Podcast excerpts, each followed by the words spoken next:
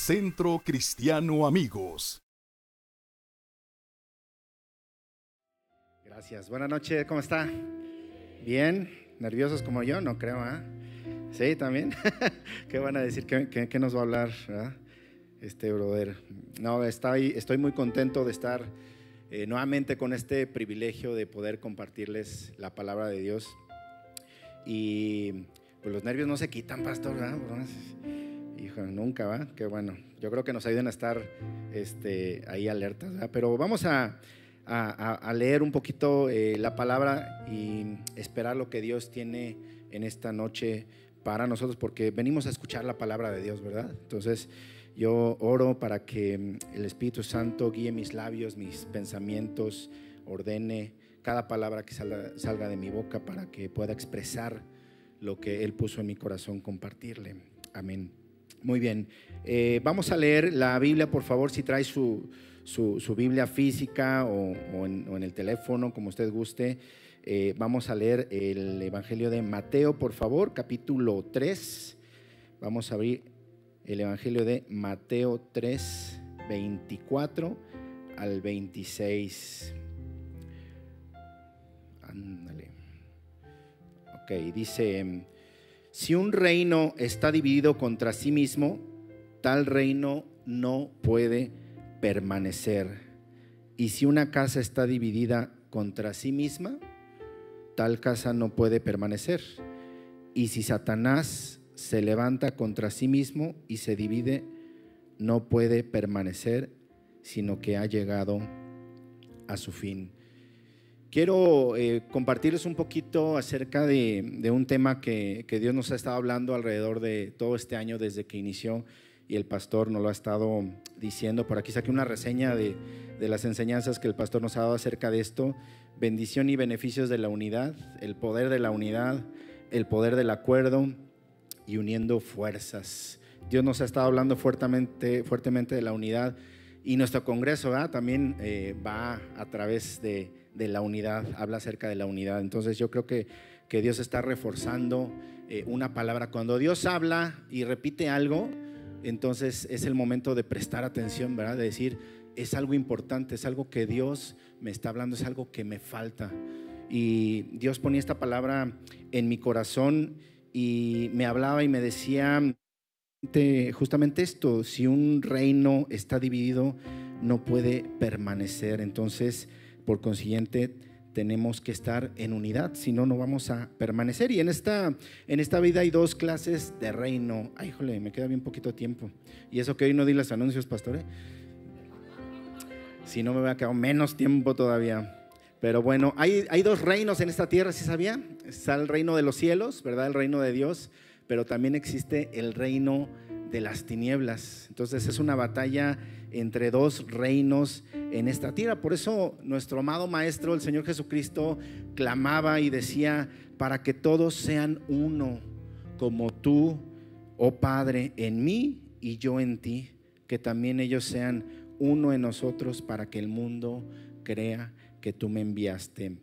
Fíjense que hace como un año más o menos, un poquito más, eh, yo leía la palabra de Dios ahí en Primera de Samuel, una historia que ahorita vamos a ir para allá, que eh, es el centro del mensaje, eh, y leía una, una, parte en la que le preguntaba yo al Señor cosas, ¿verdad? No sé si a usted le pasa que luego lee la Biblia y, no entiende algo y le dice, pues Señor, ¿por qué como que no tiene mucho sentido esto que estoy leyendo, ¿verdad? Pero eh, hace un par de meses más o menos fuimos a, un congreso, tuve eh, la oportunidad de acompañar a nuestro pastor y por ahí también andaba Josué y Pensa, fuimos ahí este, de acompañantes del pastor a un congreso en la ciudad de Aguascalientes y hablaban casualmente, dicen por ahí diosidentemente también de la unidad y mientras estaba el predicador compartiendo, eh, Dios me estaba hablando y Dios me estaba respondiendo la pregunta que le había hecho yo hace casi un año y entonces me daba mucha luz y de hecho por ahí se lo compartía a Josué en ese momento. Le dije, fíjate que, que, algo le pregunté a Dios hace como un año y, apenas lo estoy entendiendo y Dios me lo está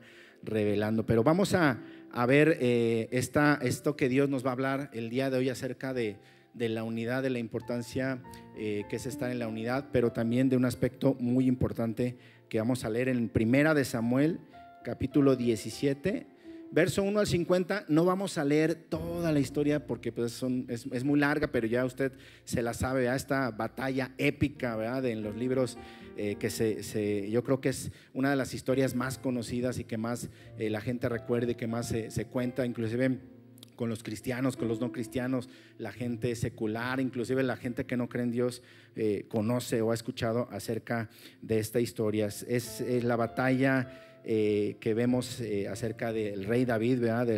Del, pequeño David, una batalla contra un gigante. Y lo que yo le preguntaba a Dios em, era cuando estaban en el momento de la batalla y, dice que, estaban los ejércitos de los filisteos, y estaba el, ejército de Saúl. Eh, dice que, el papá de David, ¿verdad? Isaí lo mandaba y le decía, ve a ver cómo está la batalla, ve a ver cómo, cómo va el asunto. Eh, y entonces eh, fue y, bueno, ahí vio todo lo que estaba pasando.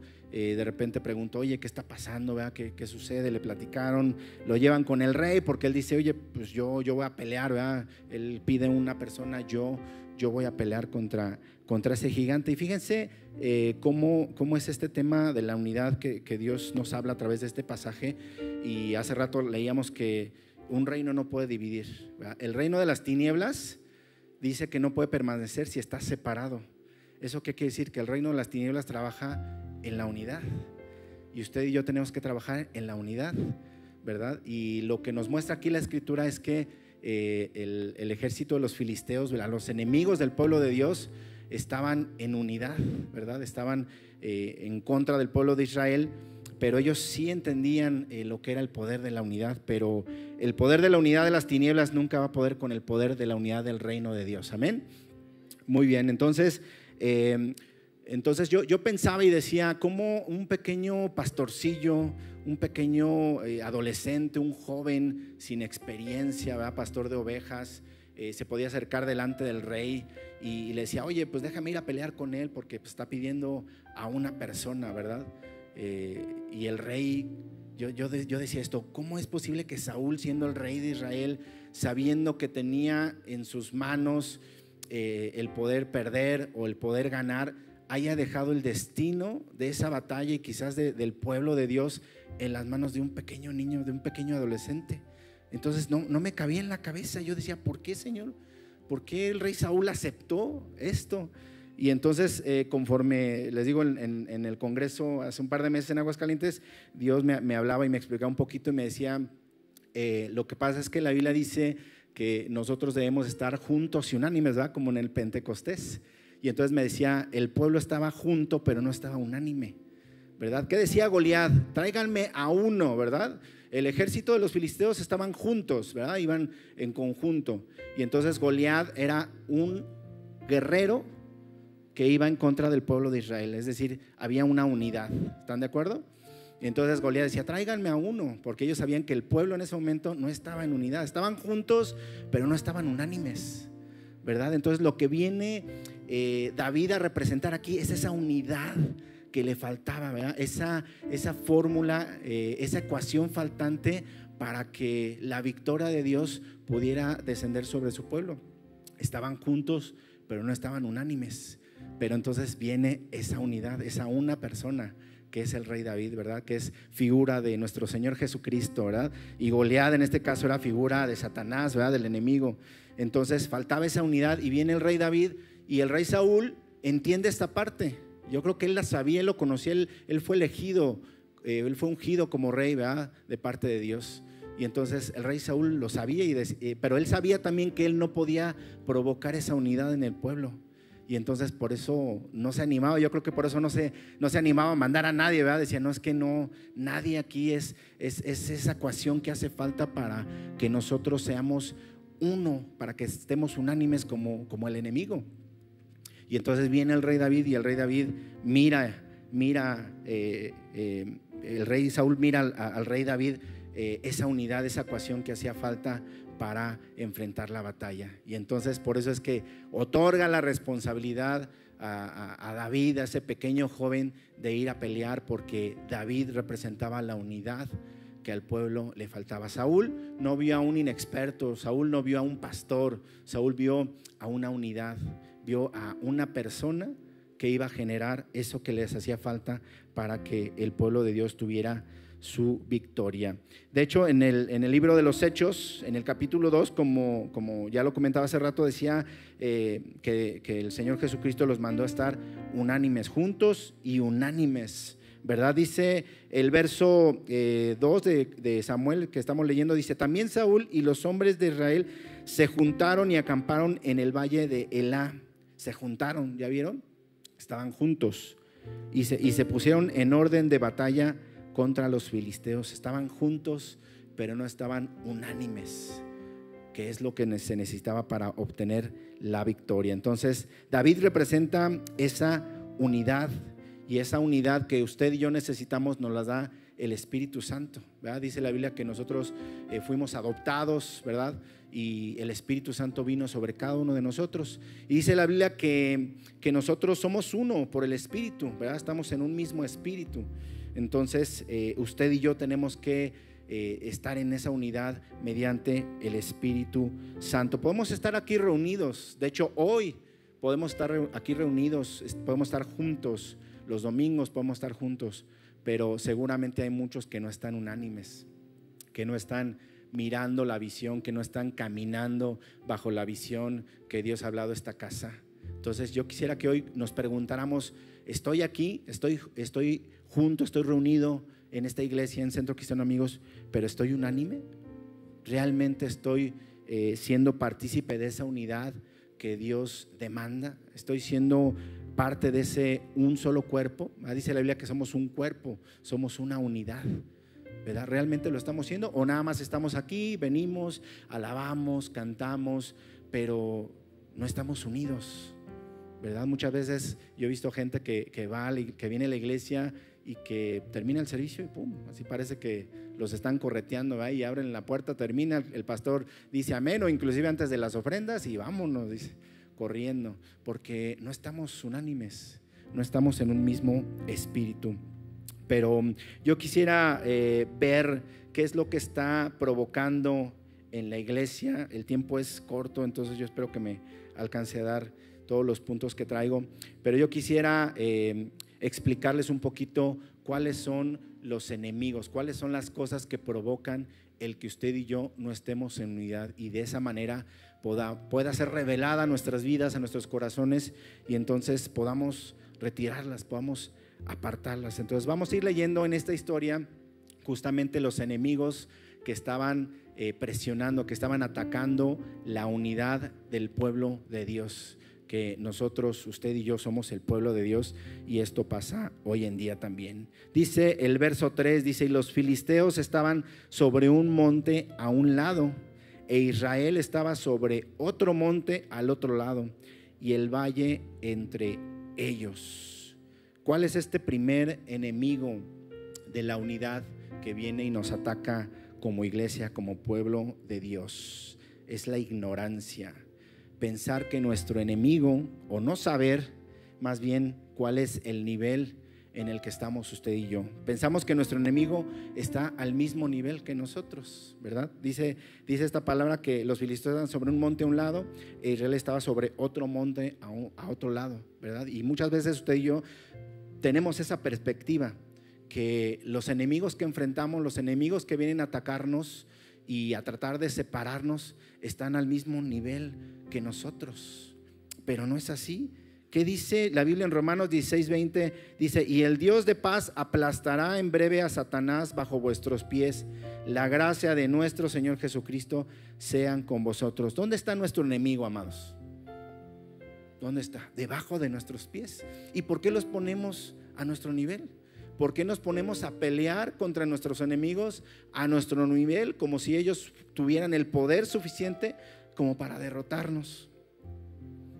Y ese es, el primer enemigo que, que, dejamos que entre a nuestra vida. Ignoramos ignoramos a pesar de que hemos escuchado que Dios es todopoderoso, pero cuando viene la batalla, cuando vienen los enemigos, entonces ya los vemos grandototes, ¿verdad? Como, como el pueblo y vemos un montón de ejércitos y vemos eh, ahí inclusive al Goliat lo hasta más alto, ¿verdad? Y entonces no lo vemos al nivel al que debe estar. Nuestros enemigos están debajo de la planta de nuestros pies. Satanás está bajo la, debajo de la planta de nuestros pies. Inclusive hay cristianos, yo he escuchado, yo, yo he, conocido a muchos eh, a lo largo de este caminar en Cristo que inclusive tienen miedo de decir Satanás. Dicen, no, y no, mejor no, eh, el enemigo, este, el, el, chancludo, el, no sé qué tantas eh, ahí, este, nombre, le, el chancla, le, le, ponemos, pero no, no, no, no tenemos por qué tener miedo. Satanás y está debajo de la planta de nuestros pies. Amén. Entonces no vamos a ser amedrentados porque la gracia de Dios está sobre cada uno de nosotros. Amén. Déselo fuerte a Dios porque Él es poderoso y Él nos dio ese poder a usted y a mí. Vamos a ir al, segundo, me voy a ir un poquito rápido para que me dé tiempo. Dice eh, 1 Samuel 17, vamos a leer del, del 8 al 11, dice, y se paró, hablando de Goliat, dice, y dio voces a los escuadrones de Israel diciéndoles, ¿para qué os habéis puesto en orden de batalla? ¿No soy yo el filisteo y vosotros los siervos de Saúl? Escoged a uno entre vosotros, un hombre que venga contra mí si él pudiere pelear conmigo y me venciere, nosotros seremos vuestros siervos. Y si yo pudiere más que él y lo venciere, vosotros seréis nuestros siervos y nos serviréis. Y añadió el filisteo, hoy yo he desafiado al campamento de Israel, dadme un hombre que pelee conmigo. Oyendo Saúl y todo Israel estas palabras del filisteo, se turbaron y tuvieron gran miedo. El segundo enemigo de la unidad que se nos presenta es la mentira. ¿Verdad? Escuchar otras voces que no son las de Dios. Aquí estaba hablando el filisteo y el pueblo de Dios y el rey Saúl escuchaban lo que Goliat les estaba diciendo, ¿verdad? Y estaban creyendo las mentiras que el enemigo les está haciendo. ¿Por qué, ¿Por qué hacemos caso cuando el enemigo viene y nos dice, tú no puedes, estás derrotado, a ti Dios no te usa, eres un mal esposo, eh, no mereces nada, ¿verdad? Andamos escuchando a veces el consejo del compadre, de la comadre, de la tía, de la sobrina, de la amiga del amigo, pero no escuchamos la voz de Dios y debemos escuchar lo que dice nuestro Padre, ¿verdad? Ahora, el día lunes, no sé si a ustedes les ha pasado, yo, yo, yo sé que algunos de ustedes sí eh, me lo han platicado, pero el lunes tuve una, una batalla eh, espiritual en la madrugada. Eh, y me despertaba, ¿verdad? tuve una pesadilla horrible y entonces eh, el enemigo empezó a atacarme eh, después ya que me desperté y, me, quería amedrentar y me decía, eh, no puedes proteger a tu familia, no puedes proteger a tu esposa, tú no puedes proteger a tus hijos y, les, va a pasar, les van a pasar cosas malas y tú no vas a poder hacer nada. Y entonces venía toda esa, esa lucha a mi mente, en mi pensamiento y entonces le platicaba a mi esposa que yo comenzaba a orar, pero del miedo, pues, del, temor, de las mentiras que el enemigo estaba bombardeando a mi mente, eh, no recordaba la palabra de Dios. Decía, voy a orar con la palabra de Dios. Y no me acordaba de los pasajes. Y yo estaba orando y orando. Y, ya de repente, eh, conforme pasaron los, minutos, eh, comencé a recordar. Y el Señor, el Espíritu Santo, me recordó. Dice la que Él nos va a recordar todas las cosas. Y ese recordar todas las cosas nos recuerda su palabra. Y entonces empecé a declarar la palabra de Dios y empecé a orar y, esa mentira eh, fue derrumbándose, ¿verdad? Yo le decía a mi esposa, fíjate que soñé esto y, oramos y declaramos la protección de Dios sobre nuestra familia, pero no debemos de creer a lo que dice el enemigo.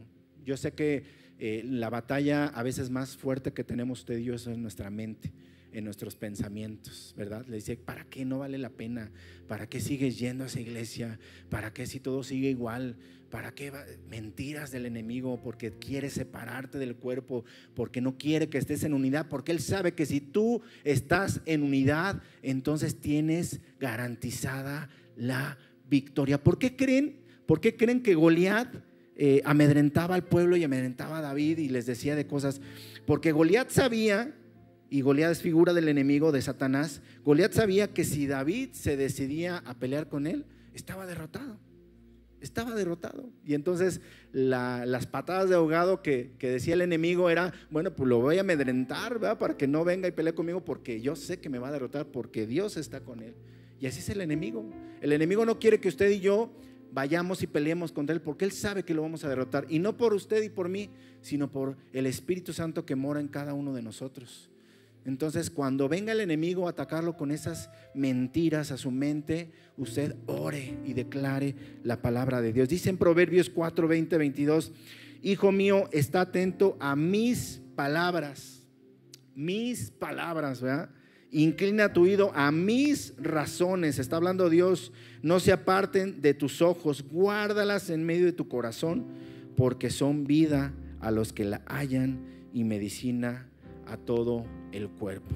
Entonces, no escuches mentiras del enemigo, ni aunque sean bien intencionadas, pero son mentiras, las mentiras son mentiras, aunque te las digan en buen plan y tratando de hacerte un bien, son mentiras. Si va en contra de la palabra, no lo recibas, no lo creas, tú crees lo que dice la palabra de Dios. Amén.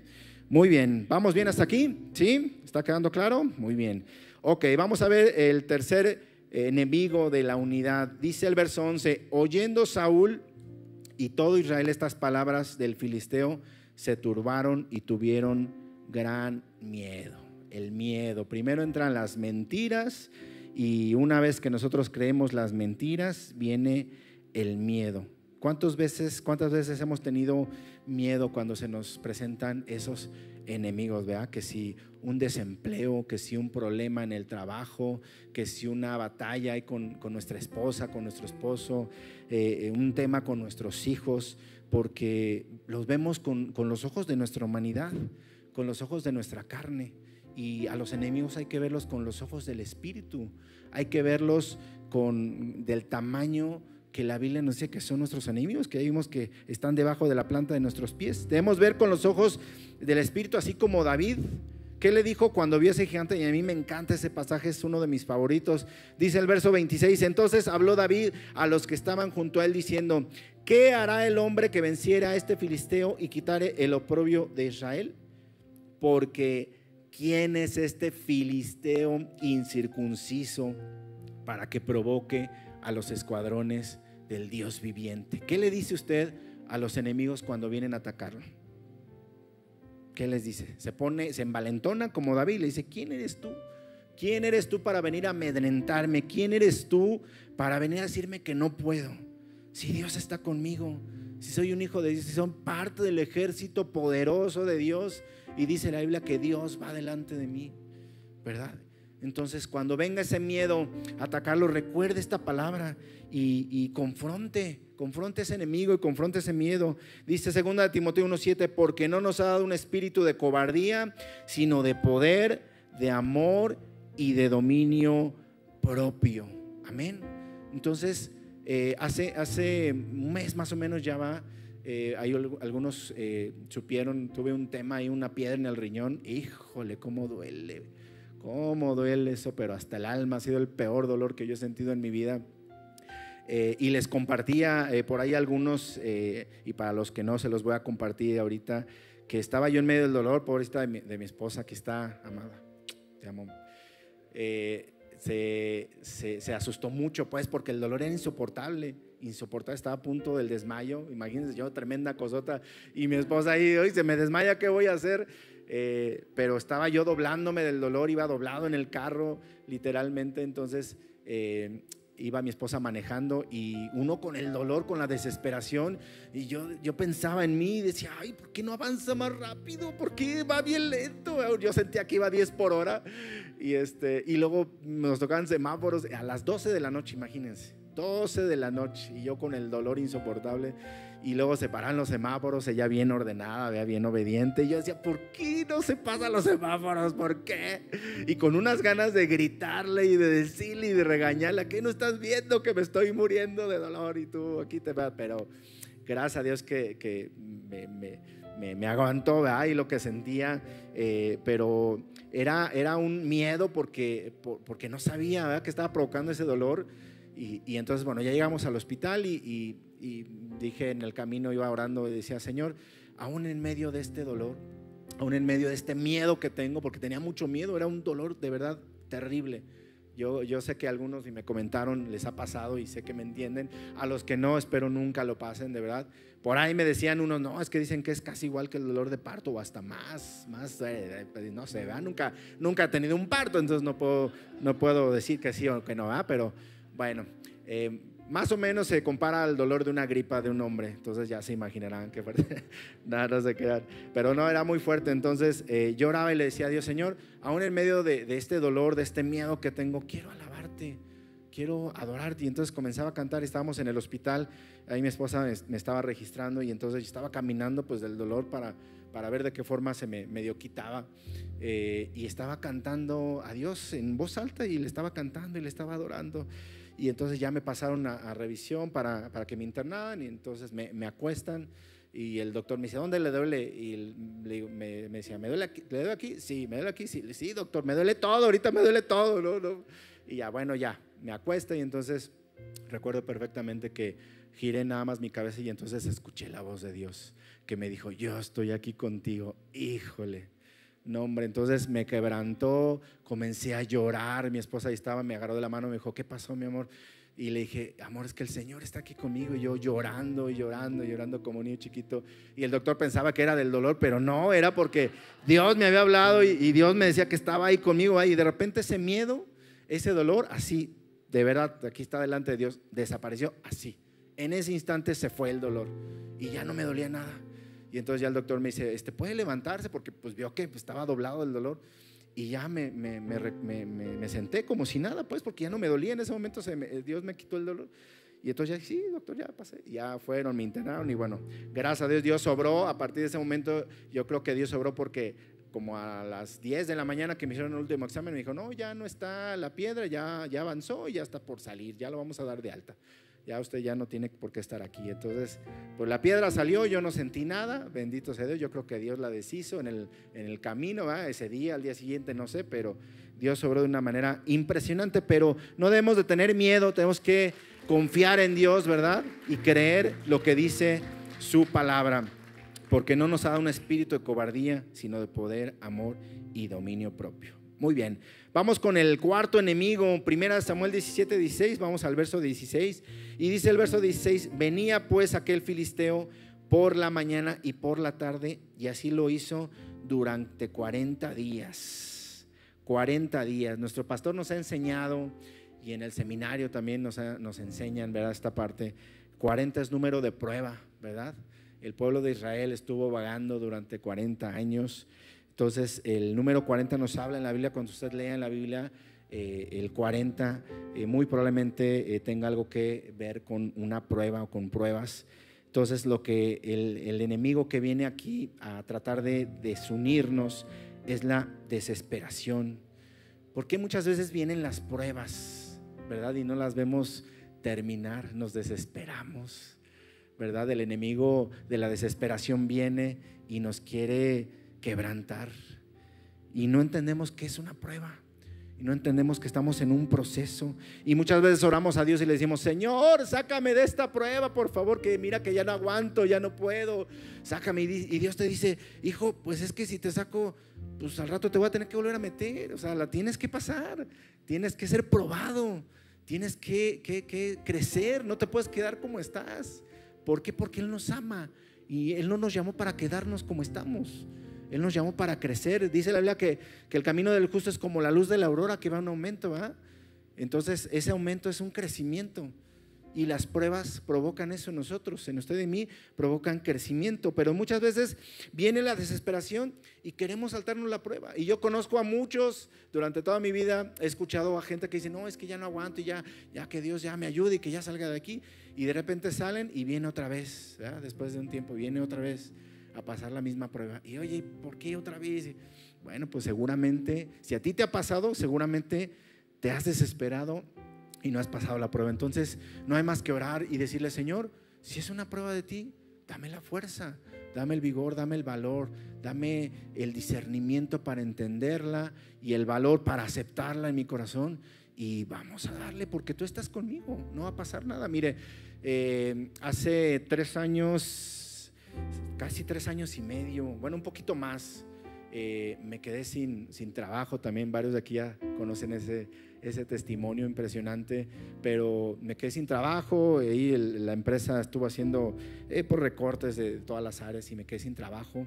Imagínese usted nueve, no es cierto, once meses sin trabajo, sin trabajo. Ya antes había tenido una prueba, eh, pero había durado como cuatro meses, cuatro, seis meses más o menos.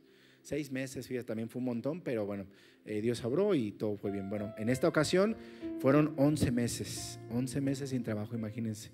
No sin hacer nada, eh, fíjese que sabiamente el pastor en unas ocasiones que yo le pedía consejo me decía, puedes estar sin trabajo, pero no puedes estar sin hacer nada. Entonces yo me puse a buscar, ¿verdad? De, y, y, varios, varios de aquí de la iglesia me dijeron, oye, pues ayúdame esto y mira, y, te contrato temporalmente para esto y ayúdame con este trabajo. Y bueno, pues ahí anduve siendo yo de todo, pero eh, sin un trabajo formal durante 11 meses. Y durante todo ese tiempo eh, orábamos y la verdad es que yo sí ya estaba bien desesperado. Imagínense si uno al mes, a los dos meses, uno como proveedor de casa, como hombre, se desespera. Eh, inclusive creo que ha sido la, primera vez que el pastor me ha escuchado llorar, pero una vez le hablé, salí de una entrevista de trabajo, me acuerdo perfectamente, estaba en un centro comercial y era el pastor y, y, me dijo, ¿cómo estás? Y yo, pues que barantado, así, pastor, no, es que no sé, no, no funciona esto, no camina. Y ahí llorando y el pastor orando por mí y este, consolándome. Este, y, y pues bueno, fue un proceso difícil, pero creímos, gracias a todos los que estuvieron orando por nosotros y siguen orando por nosotros y sigan orando por nuestros pastores, por nosotros, porque créanme que nos ven aquí arriba, predicando bien bonito, allí cantando a Martín, eh, aquí a Jael, ¿verdad? tocando y dirigiendo y produciendo y todo, pero tenemos pruebas y pruebas fuertes, iguales o, o mayores a las que usted tiene. Entonces, no se olviden sus oraciones de todos nosotros y confiemos en Dios, no nos saltemos la prueba. Y entonces eh, recuerdo que fue justo cuando empezó la pandemia y un día antes de que cerraran todo por la pandemia y que pararan todo, contrataciones, todo, a mí me contrataron y me dijeron, ¿sabes qué? Ya ven a firmar. Y yo firmé ese día. Y al día siguiente, recuerdo perfectamente que me presenté a la oficina y me dijeron, home office todos, vamos, se cierra todo, pandemia, este, no hay nada y se detiene todo. Y entonces fue un milagro, híjole, impresionante para Dios que, que haya, haya, haya sido eh, eh, pues un, tiempo muy largo, un proceso largo, creo que ha sido el más largo que hemos pasado en casa, pero ahí estaba Dios y siempre proveyó y siempre suplió todo. Entonces, no nos saltemos el proceso de la prueba por la desesperación. Amén. Déjenme ir rápido porque ya se me acabó el tiempo, híjole, perdón que me tardo como en los anuncios. Primero Samuel 17, 28 dice, eh, y oyéndole hablar, Eliab, su hermano mayor, con aquellos hombres, se encendió en ira contra David y dijo, ¿por qué has descendido acá? ¿Y quién, a quién has dejado aquellas pocas ovejas en el desierto? Yo conozco tu soberbia y malicia de tu corazón para ver la batalla has venido. Eliab, el hermano de David, todavía que David fue por órdenes de su padre a llevarles comida, a ver cómo estaba la batalla. Y el hermano dice, ah, eres un soberbio, nada más vienes de chismoso, vienes a ver qué, qué hay, ¿verdad? Y empieza a criticar. Y este es el quinto enemigo de, de la unidad, la crítica. La crítica, el chisme, el juzgar a los demás, el pensar que usted y yo somos como Dios y que conocemos las intenciones del corazón. Muchas veces eh, escuchamos hablar la gente, decir cosas, pero las malinterpretamos. Hay veces que no, hay veces que sí, ¿verdad? Pero a veces confundimos las palabras y pensamos que la gente nos habla y está en contra de nosotros, criticando y, juzgamos eh, nosotros a las personas. Y de hecho el pastor nos lo habló eh, justo el domingo, ¿verdad? Ahora es, algo que, se debe de erradicar de la iglesia, debemos dejar de criticar, porque ese es un enemigo que nos aleja de la unidad. Solo Dios conoce las intenciones del corazón del hombre, dice su palabra. En Jeremías 17:10, yo el Señor escudriño el corazón, pruebo los pensamientos para dar a cada uno según sus caminos y según el fruto de sus obras. Entonces dejemos de criticar. ¿Verdad? Y si usted escucha que alguien empieza a criticar a, un líder, a un servidor, a otro hermano de la iglesia, quien sea, quien sea, párelo y dígale, oye, no, no, no critiques mejor ora por él, ¿verdad? O igual si, tienes algo en contra de, pues ve y platícaselo y arréglenlo, ¿verdad? Y, que no haya eh, malos entendidos. Hay muchas, muchas peleas que se podían evitar si, si habláramos de frente, si, si nos dijéramos las cosas con sinceridad, dijéramos, oye, ¿sabes qué? Yo me ofendí por esto, yo, tú dijiste esto, yo escuché esto, la verdad me lastimó y, y a lo mejor resulta que nada que ver, ¿verdad? que a lo mejor lo dijo sin intención, pero bueno, a veces así pasa, somos humanos, eh, no somos perfectos, el pastor nos ha puesto ejemplo, eh, nos pide perdón constantemente, ¿verdad?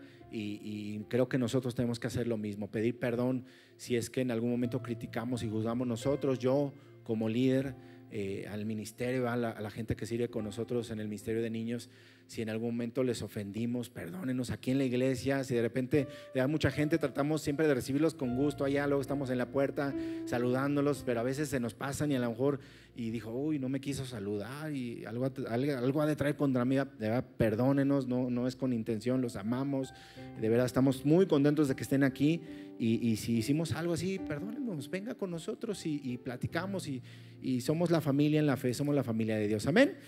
Muy bien, vamos con el, último, no, no es el último, todavía falta, déjeme apuro, el sexto, dice 1 Samuel 17, 33, dijo Saúl a David, no podrás ir tú contra aquel filisteo para pelear con él, porque tú eres un muchacho y, y él un hombre de guerra desde su juventud.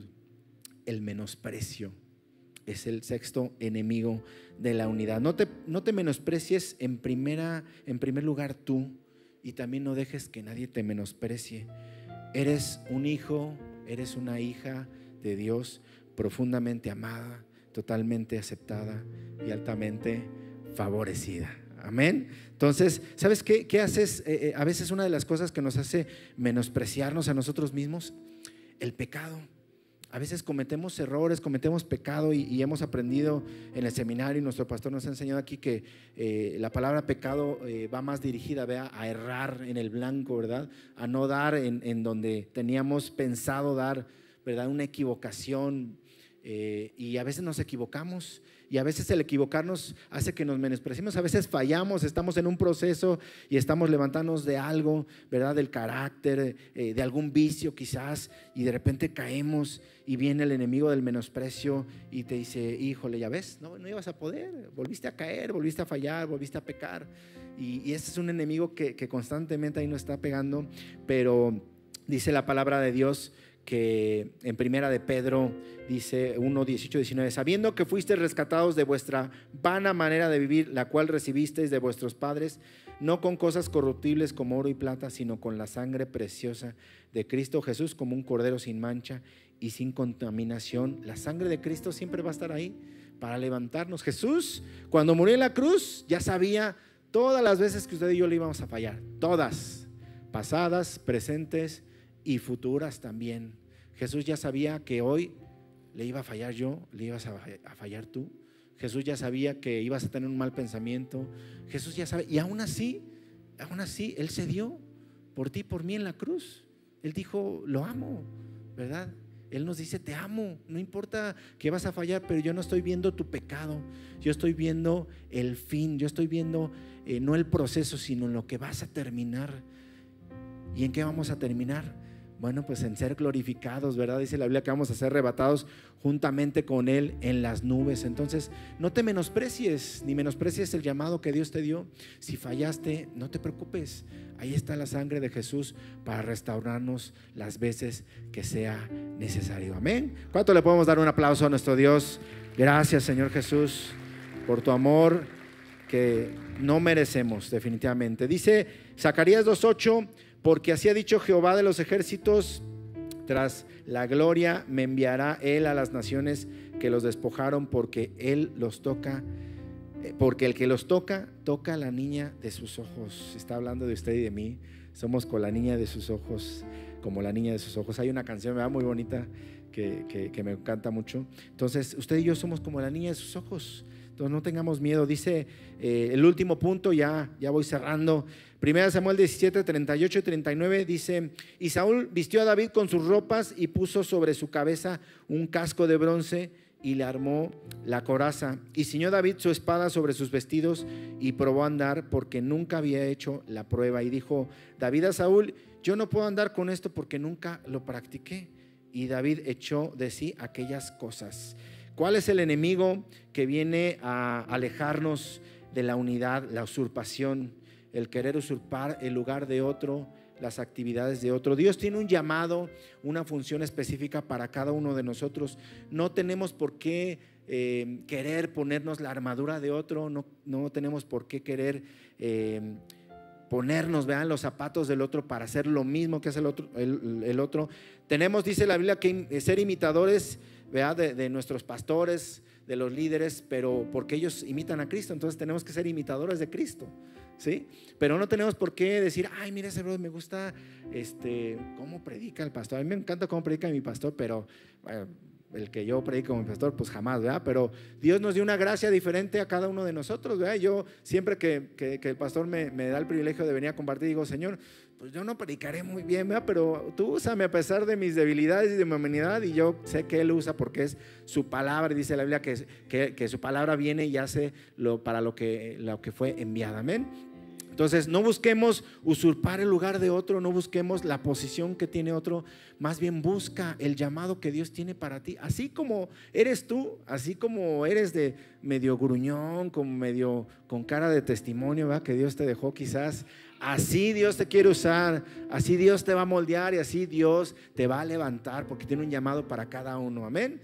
Muy bien, dice eh, Primera Samuel 17:40, dice, y tomó su callado en su mano y escogió cinco piedras lisas del arroyo y las puso en el saco pastoril, en el zurrón que traía y tomó su onda en su mano y se fue hacia su filisteo. David usó lo que él sabía hacer, lo que él tenía a su alcance. Él usó las herramientas que, Dios le había dado a él como pastor de ovejas.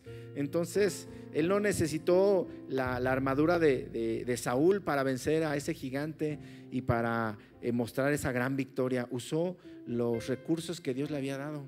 Y eso es, usted y yo tenemos que usar los recursos que Dios puso en nosotros, los dones, las gracias. A veces hay gente, y yo de verdad que admiro a las personas que Dios los usa con un don profético impresionante, con una palabra de sabiduría, palabra de ciencia, de revelación, de, de la enseñanza. Eh, pero a lo mejor usted y yo no tenemos eso, pero tenemos otras herramientas que Dios nos dio, ¿verdad? Entonces busquemos esas herramientas de Dios y no busquemos usurpar ni busquemos el lugar de nadie más. Amén. Muy bien, primera de Juan 5, 4 y ahora sí termino con esto.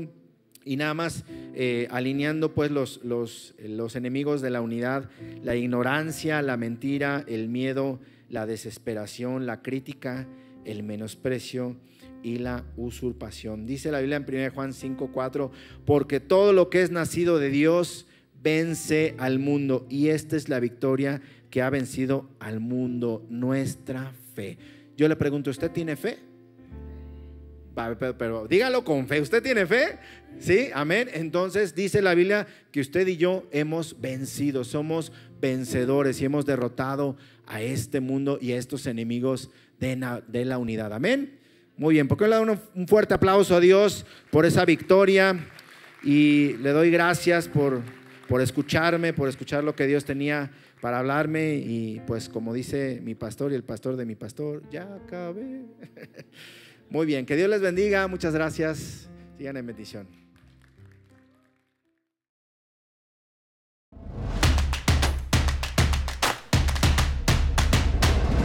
Centro Cristiano Amigos.